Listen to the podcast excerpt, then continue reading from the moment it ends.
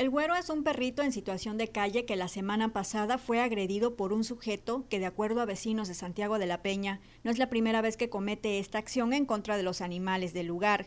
Tras el incidente dieron aviso al albergue temporal Animal Contento ubicado en dicha congregación, cuya responsable acudió al sitio y fue llevado de emergencia al veterinario. Su herida que está tremenda, está muy grande. ¿Y aproximadamente cuántos centímetros fue la herida? Ay, pues está, yo pienso que de unos de 25 a 30 centímetros el machetazo. ¿Y fue profunda? Le llegó al hueso, dice que quitó un pedazo de hueso que gracias a Dios no este no no le llegó bien en las vértebras, si no se hubiera quedado inválido. Debido a que el albergue está a su máxima capacidad, en últimos meses se apoyaba a este perrito, dejándole comida todos los días en las afueras del refugio.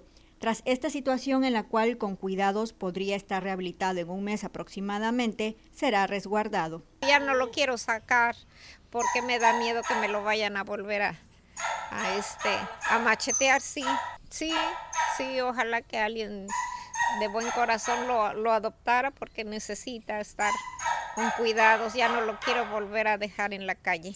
Animal Contento tiene en resguardo 38 perros actualmente, de los cuales el 95% fueron víctimas de maltrato en hogares, en la calle e incluso rescatados de la explotación que sufrían en criaderos.